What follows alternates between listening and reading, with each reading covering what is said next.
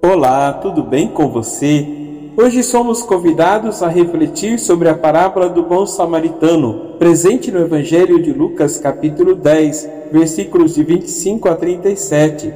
Nesta parábola, Jesus nos fala sobre a importância de amar o próximo como a nós mesmos e de praticar a misericórdia para com aqueles que precisam de ajuda.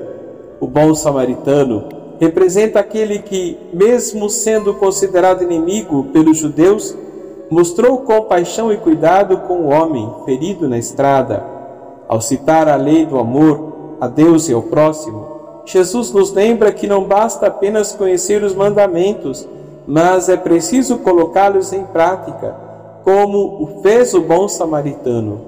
A parábola também nos ensina que o amor não tem fronteiras e que todos os seres humanos são nossos irmãos e irmãs em Cristo.